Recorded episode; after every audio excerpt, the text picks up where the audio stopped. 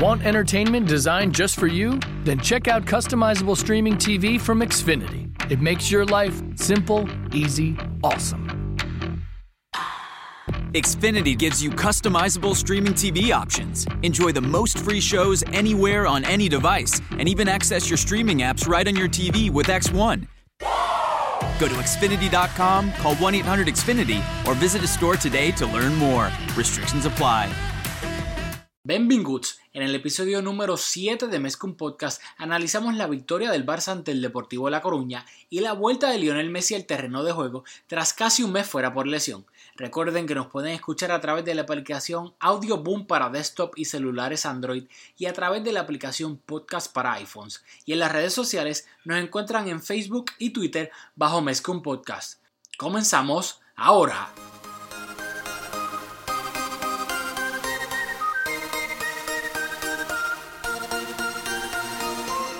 Kevin Roland, contigo empezó todo.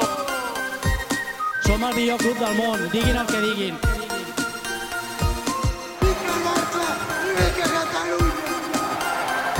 Apreteu-vos els cinturons, que ens ho passarem bé.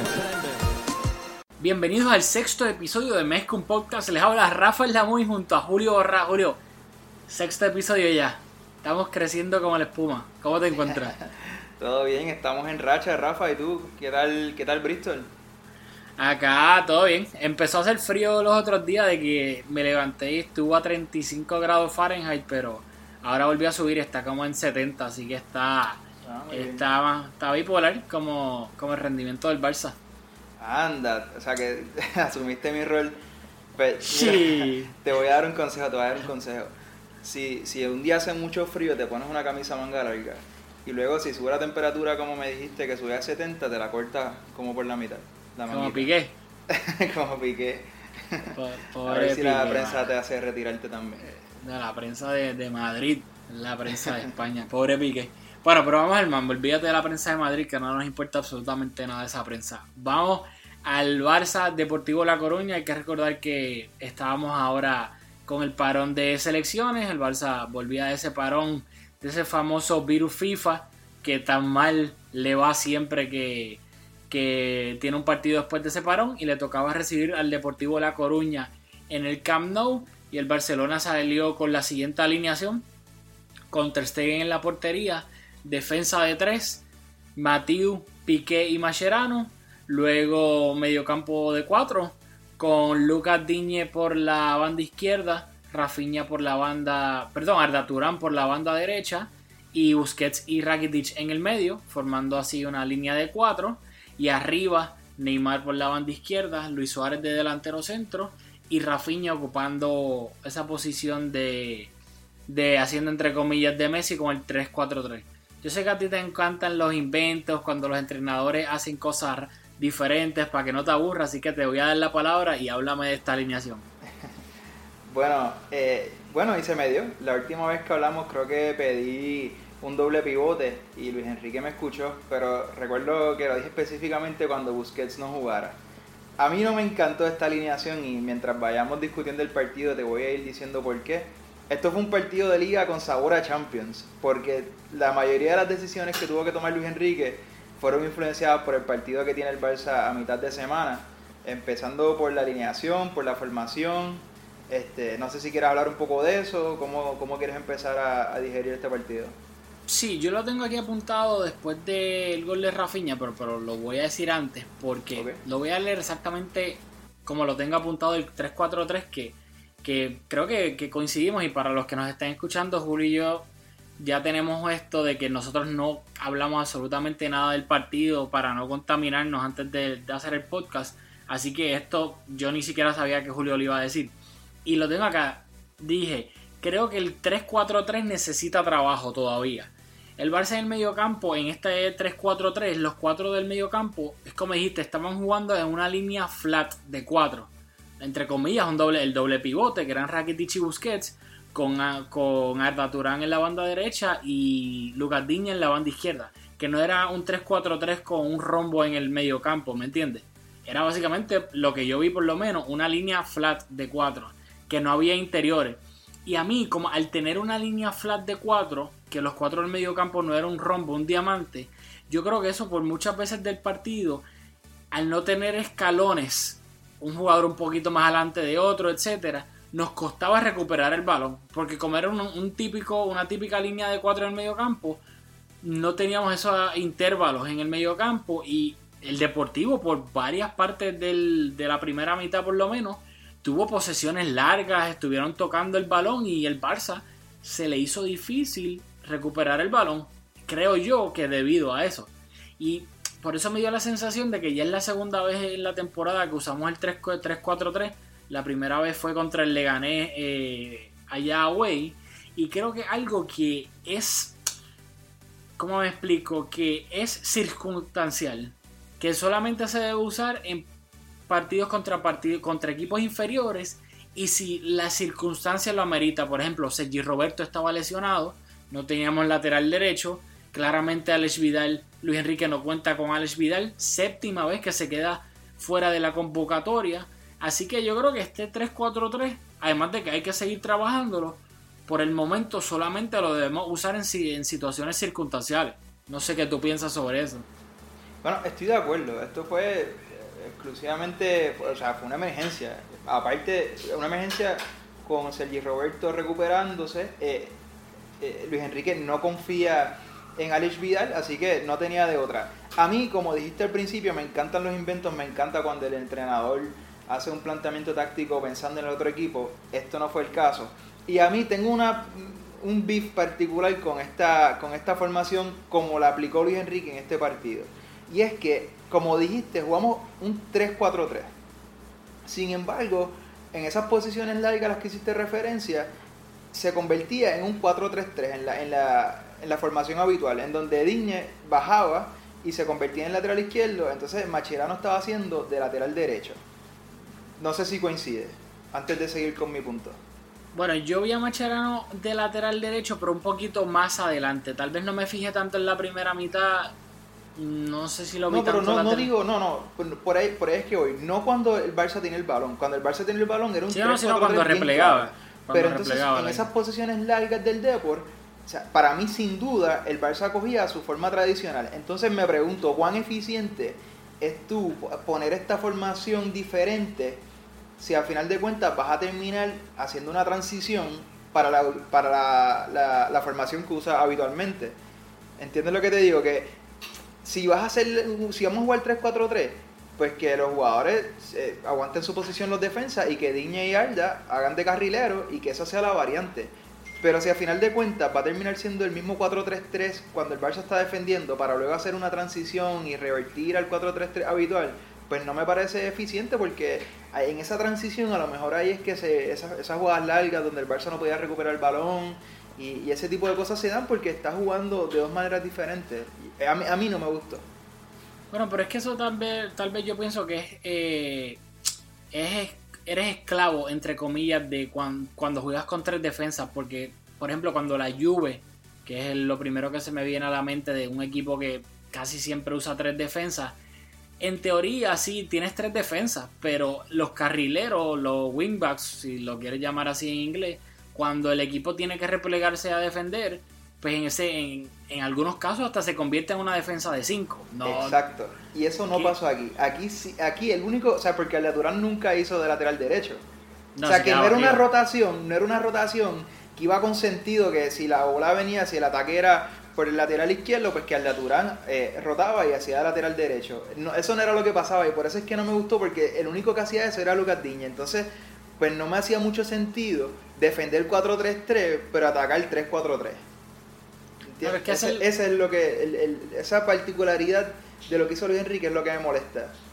Claro, es que yo creo que hay que tener en cuenta que de por sí, si tú implementas una alineación nueva y algo tan, entre comillas, complejo como es el 3-4-3, que se puede jugar de tantas maneras diferentes, y para colmo no lo haces con tu, en teoría, alineación eh, titular, porque yo no creo que Luis Enrique piense jugar con 3-4-3 si todo el mundo está completamente fit, si no, si no hay nadie lesionado.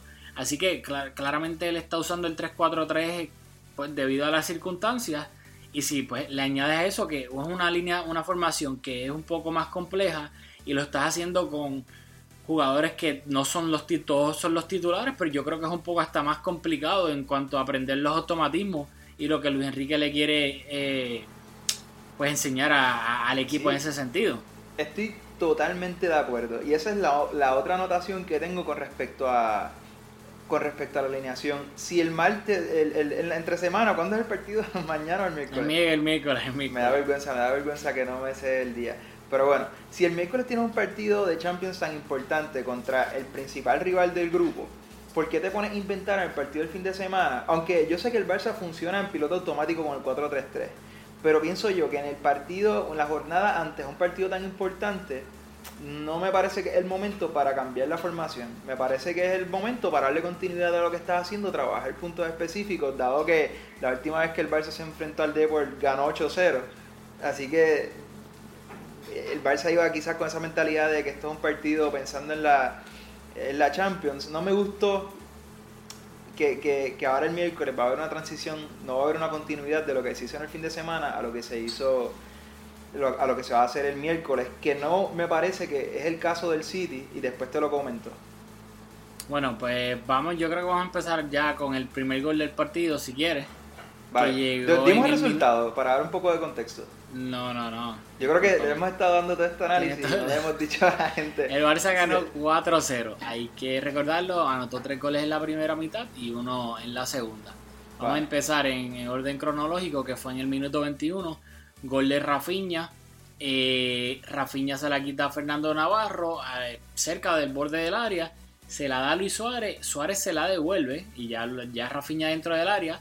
Y Rafinha saca un remate cruzado con la pierna derecha, que entre comillas pues es la mala.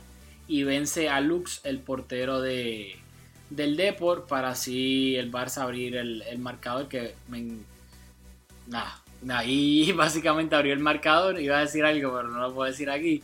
Este, así que, ¿qué me quieres comentar de ese primer gol del Barça?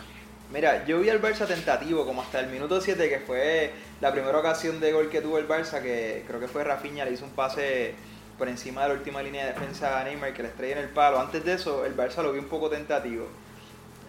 Luego, pues, no fue el mejor juego, de verdad, el, Barça no, no hizo su mejor fútbol. Pero ese gol, eh, un gol de esfuerzo que donde Rafinha le pega con mucho, mucho, mucho, mucho más fuerza que colocación. Y no, y, y te quería comentar algo porque estaba, como tuve que verlo de nuevo, estaba escuchando el partido con los comentarios de Andoni Subizarreta y, y el sub, Subi, ¿quién es Douglas? Este, y me y hizo un comentario que me, re- me, me resultó bastante curioso que el remate, si tú ves la repetición, va entre la pierna del portero y el brazo. O sea, cuando que el, que el portero se tiene que tirar y el balón va entre, cuando si, si se tira, pues el balón va entre su brazo y la pierna. Y Subi estaba diciendo que eso es un área que a los porteros les resulta bien incómodo cuando tienen que tirarse al suelo para ataja- atajar un remate que va a esa área. Porque ni va muy lejos en el sentido de que te estiras lo más que tú puedas y tratas de sacarlo, o tampoco es que va a ti. Cuestión de que tal vez le puedas dar con una pierna y hacer un kick save. Sino que va a un área que, según él, pues obviamente un portero experimentado, eh, ganó Champions y todo eh, con el Barça, que es un área que a él, él confesó que a los porteros les resulta bastante incómodo porque te deja como quien dice no man's land. El remate va entre tu pierna y el brazo. Y Sí, llegar lo a esa área es entre, incómodo. entre pararla con el brazo o pararla con la pierna hace todo el sentido del mundo. Yo creo que Subi hizo un análisis mucho, obviamente, mucho más profundo, pues tiene mucho más conocimiento que, que yo.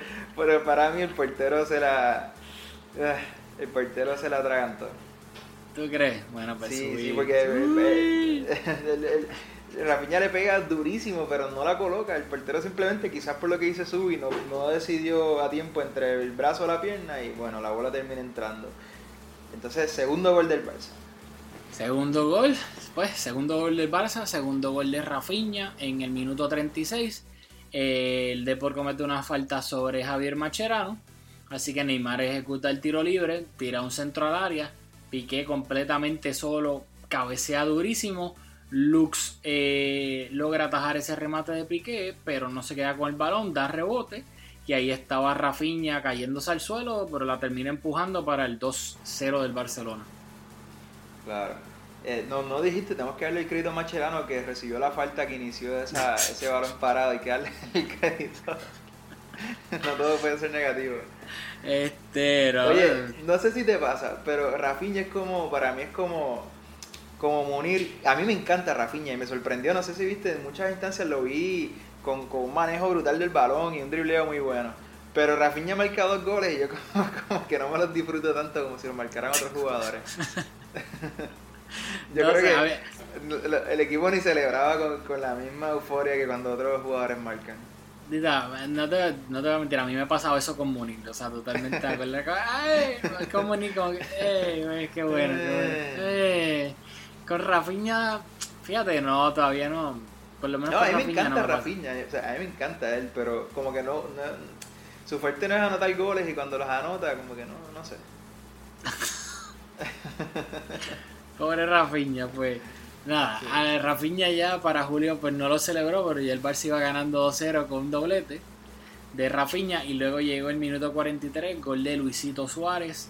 Fue para mí este gol fue hermoso porque fue Neymar Bello. Neymar en el borde del área le hace un pase a Suárez con el exterior de la pierna derecha y lo hermoso es que Suárez hace un amague que va a picar hacia afuera para entonces quitarse el defensa de, enci- de encima, vuelve de nuevo a donde estaba y cuando recibe el pase de Neymar, lo, como que lo deja ir un poco hacia el interior y ahí se va completamente solo frente a Lux y define.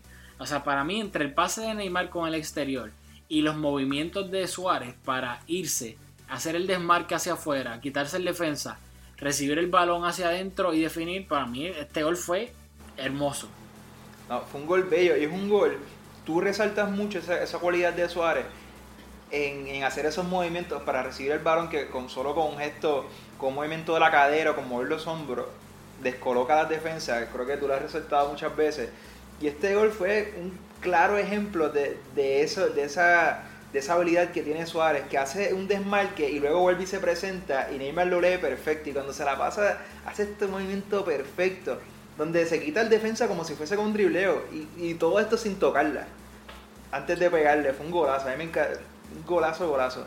Claro, es que- yo te lo digo, los movimientos de Suárez de delantero debería- deberían eh, hacer una enciclopedia y luego enseñarlo en todo el mundo, porque no solamente es lo que hace con el balón, sino todas las cosas que hace sin balón que son tan importantes y tal vez hoy en día no, no se lleva el praise que, que debería, porque estamos más acostumbrados a un regate, un golazo de tiro libre, que todo eso lo puede hacer Suárez, pero es tan underrated lo que hace sin el balón que para mí me parece increíble. Y, Neymar lo leyó a la perfección que sabía claramente lo que iba a hacer porque Neymar no se la pasó al espacio. Neymar sabía que Suárez iba a hacer el amague hacia afuera y iba a volver hacia adentro. Así que esa conexión pues claramente la tienen. Brutal. A la mitad. Brotado. Llegamos ya, el Barça ganando 3-0 en la primera mitad. Luego la segunda mitad, creo que lo, lo más importante de la segunda mitad, entró Messi. Volvió Messi. No, y, y luego un de- poquito antes, yo creo que para resaltarlo también, como dije al principio, partido de liga con sabor a Champions. Luis Enrique pensando en la Champions, dejó a Iniesta en el banco, saca a, a Luis Suárez en el medio tiempo, no se corre riesgo, así que estamos partido contra el Depor pensando en el City. A mí me encantan estas cosas, te lo voy a decir. A mí, si hay algo que a mí me, me, me ponía de mal humor, por no de veces que me explotaba otras cosas, era con cuando estaba Guardiola, que en un partido, si ya estamos ga- ganando 3-0, que tenemos un partido tan importante contra el City a mitad de semana, hazte esto mismo, como el FIFA, quítate a Suárez en, en la mitad y mete a Paco Alcácer. Si ya vamos ganando 3-0, ¿para qué lo vas a dejar ahí? ¿Cuál es el riesgo? Estoy, estoy de acuerdo y me encanta, pero el pobre Suárez paga los platos rotos de la changuería de Neymar y Messi, porque siempre es el que se tiene que sacrificar. Porque Claro. Neymar sale con, con, con, con y trompa y changuería, y entonces el pobre Luisito tiene que ser el más humilde y ser... Sí, no, no, Me- Messi y los dos, Messi y Neymar son, en ese aspecto, pues son unas divas. De que se ponen a hacer changuería, poner trompita como cristiano y, y pues el pobre que dice, mira, ca- caballo, salte tú que yo no quiero que estos te me pongan carita. Sí, sí. Ah, pero pues, pero yo creo que esta temporada, por lo menos Messi Suárez, bueno, Suárez siempre lo ha entendido, pero por lo menos Messi yo creo que ya con las lesiones que está teniendo y eso, yo creo que ya él es más consciente y tiene más madurez de cuándo lo tienen que sacar y es como que mira vos, afuera, vente, hay que, hay que descansar. Pues sí. Gracias, Luisito. Salió Luis Suárez empezando la segunda mitad, entró Paco Alcácer y luego en el minuto 55 salió Sergio Busquets y entró Lionel Messi haciendo Entró su terreno. Entró el, eh, eh, iba a decir el nene de nuevo. Entró Messi haciendo su retorno al terreno de juego luego de casi un mes fuera por lesión. ¿Y qué pasó?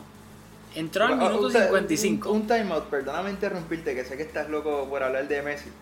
Pero estamos en el 55. En el 56 entró Ryan Babel.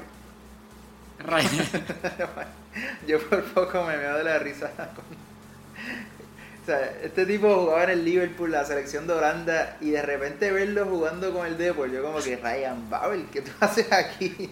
Este tipo se perdió y le pusieron una camisa del Depor. Pero nada, perdona por esa interrupción. Vamos a hablar de lo, de lo más importante que es Messi.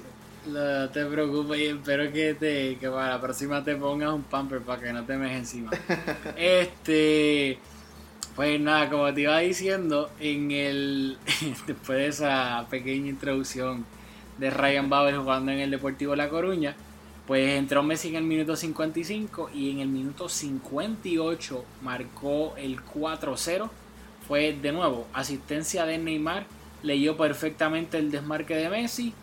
Messi hizo un desmarque dentro del área, recibió y de primera perforó la red de Lux y el Barça pues anotó el cuarto gol, que de por cierto se acabó 4-0 el partido. Este, algo que me quieras comentar de Messi. No, eso fue un golazo, pero yo creo que si hacemos una proporción, le tenemos que dar como 60% a la visión de Neymar en filtrar ese pase perfecto. Que Messi lo remata con potencia y no le da opción al portero de, de- de tener el tiro, pero el pase de Neymar fue espectacular. No, y es, es eso, es lo que comentamos en el gol de Suárez, lo podemos comentar de nuevo aquí en el gol de, de Messi, que esa telepatía que tienen los tres delante, que saben ya exactamente cuándo hacer el pase, cuándo no, porque el pase de Neymar lo midió a la perfección y lo timeó a la perfección, que eso es algo que yo pienso que, que también está un poco, este, que se valora poco hoy en día y pues ya el Barça estaba ganando 4-0 y yo vi a Messi activo tocándola, corriendo, yéndose de jugadores, haciendo pases filtrados. Luego unos minutos después me asusté porque lo vi como con las manos en la rodilla y de ahí en adelante empezó como que a disminuir su participación en el juego un poco y dije, ay Dios mío, se volvió a lesionar. Pero después lo vi haciendo un pase y rematando y dije, bueno, pues se supone que ya que esté bien entonces, no, no tenía nada malo. Pero hubo como unos 7 a 10 minutos que me asusté y pensé que, que había recaído de la, de la lesión. No, que yo por suerte no lo vi, así que no, no, no pasé el mismo susto que tú. Bueno, pues qué bueno, porque a mí se me subió el corazón a la boca. Así que... Oye, la, la roja de Laure, merecida. Sin duda alguna, le, le metí un codazo a propósito a Neymar, o sea... Sí, le pega, le pega. Le metí un codazo, o sea, sin duda alguna. Luego también hay que recalcarlo para que después no nos digan imparciales. En la primera mitad, Luis Suárez le dio, a mi entender, a propósito y bastante un codazo a, a un jugador del Depor. Que si el árbitro lo ve o le da la gana, le saca una roja directa a Suárez. Que Sí, yo creo que para que no nos digan imparciales, estamos como seis episodios tarde. es- Pero sí. por lo menos lo menciono ahí pues, para que lo sepa. Sí, no, qué bueno. Oye, y el pobre Paco. Pobre Paco. Tuvo dos oportunidades clarísimas, una en el 71, una en el 72. Que la segunda que, que Piqué se la deja solo, solo, solo contra el arquero. Y el pobre Paco todavía no entra en la, en la, en la, en la lista de anotación. Mira, es que cuando no está para ti, no está para ti. O sea, claramente esto es el ejemplo. ¿Tú te recuerdas cuando Suárez empezó con el Barça después de todos esos meses sin poder jugar, que no metía ni un coco en la playa? Frustrado. Eh, Eso es la maldición de los delanteros. Cuando estás en racha, todo te entra. Hasta los goles que más absurdos del mundo. Pero cuando no estás en racha, puedes estar solo a portería y probablemente vas a fallar. Que eso fue lo que le pasó a Paquito. Paquito tuvo una que remató y se la remató al pecho de Lux. Que de aquí a unos meses eso la tiene de nuevo y es gol. Pero Y claramente es está en un rough patch ahora mismo. Oye, ¿al- ¿algo más que quieras comentar sobre el partido antes de, de ir haciendo la despedida y comentar un poco lo que viene para esta, para esta semana? No, yo creo que esto fue un partido bastante este straightforward en el sentido del resultado, que el Barça resolvió rápido, obviamente salvando las diferencias de juego y pues las curiosidades de la alineación que comentamos, pero pues creo que ya primera mitad el Barça el Barça con su pegada pues sentenció el partido. Muy bien, muy bien. Bueno, pues tenemos la segunda visita de Pep Guardiola al Camp Nou. ¿Qué te parece? ¿Qué estás esperando de este partido? A mí Así yo- por encimita, una mini previa. Yo estoy esperando un partidazo. Yo creo que Guardiola también va a aprender de, entre comillas, su error en el Camp Nou cuando fue con el Bayern de jugar con tres defensas. Aunque eso lo, lo cambió, lo ajustó rápido este, a mitad de empezando el partido. Pero yo creo que Guardiola... Ay, Pero eh, eh, que me encanta que hayas traído ese punto, porque en el fin de semana Guardiola salió con defensa de tres. claro, pero yo creo que eso también era circunstancial en el sentido de que ¿Tú Zabaleta... Eh, Saña se lesionó en el parón de selecciones. Zabaleta, si no me equivoco, y puede que me esté equivocando, creo que también está lesionado. Así que yo creo que a Guardiola le pasó lo mismo que le pasó a Luis Enrique. Eh, circunstancial, debido a las lesiones que tenía, no quiso arriesgar y, salió con defensa de tres. Así que yo creo que les pasó exactamente lo mismo a los dos entrenadores. Muy bien. Eh, un poco, ¿verdad? Un poco casualidad. La última vez que, que Guardiola fue al, a- al Camp Nou jugó con defensa de tres. Partido antes de jugar contra el Barça en el Camp Nou nuevamente sale con defensa de tres.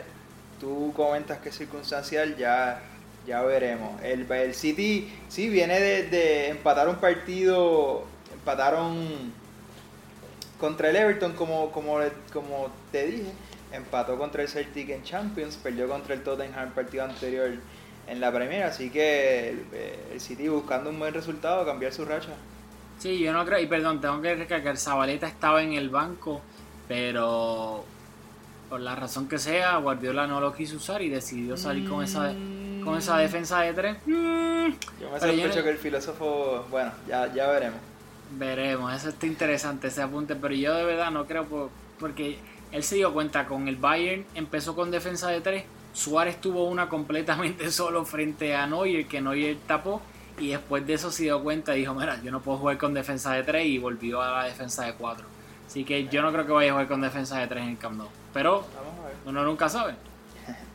Bueno, Rafa, yo creo que ya lo hemos discutido todo. ¿Algo más que quieras comentar? ¿Un No. saludito? Oye, tú siempre me invitas a saludar gente y, no te has atrevido todavía, creo.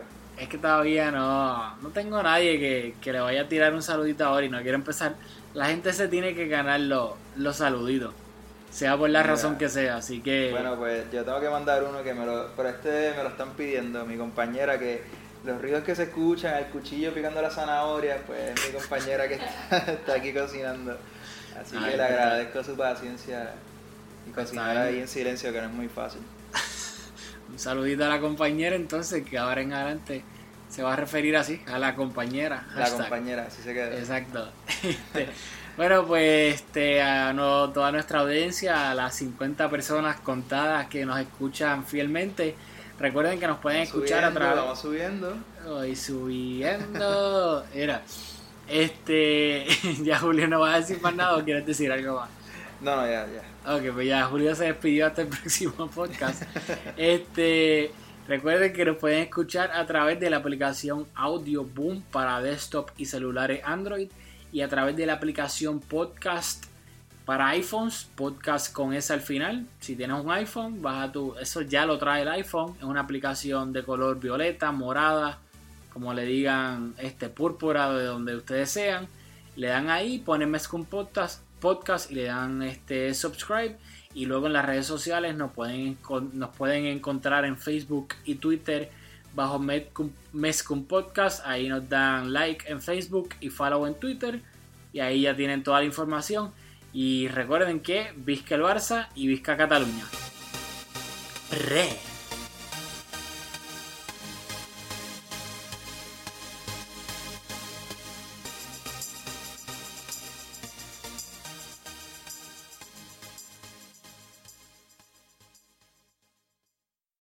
Massage Envy gift card might just be the best holiday gift ever because it unwraps all the benefits of total body care, including massage and total body stretch, customizable facials, and advanced skincare services, including microderm infusion and chemical peels. Share the gift of wellness and help everybody on your list be their very best. Receive a voucher for two free enhancements when you purchase $100 in Massage Envy gift cards. Massage Envy, making the best of every body. See locations for details. Offer ends December 31st. Voucher valid until March 31st, 2019. Each Massage Envy location is independently owned and operated.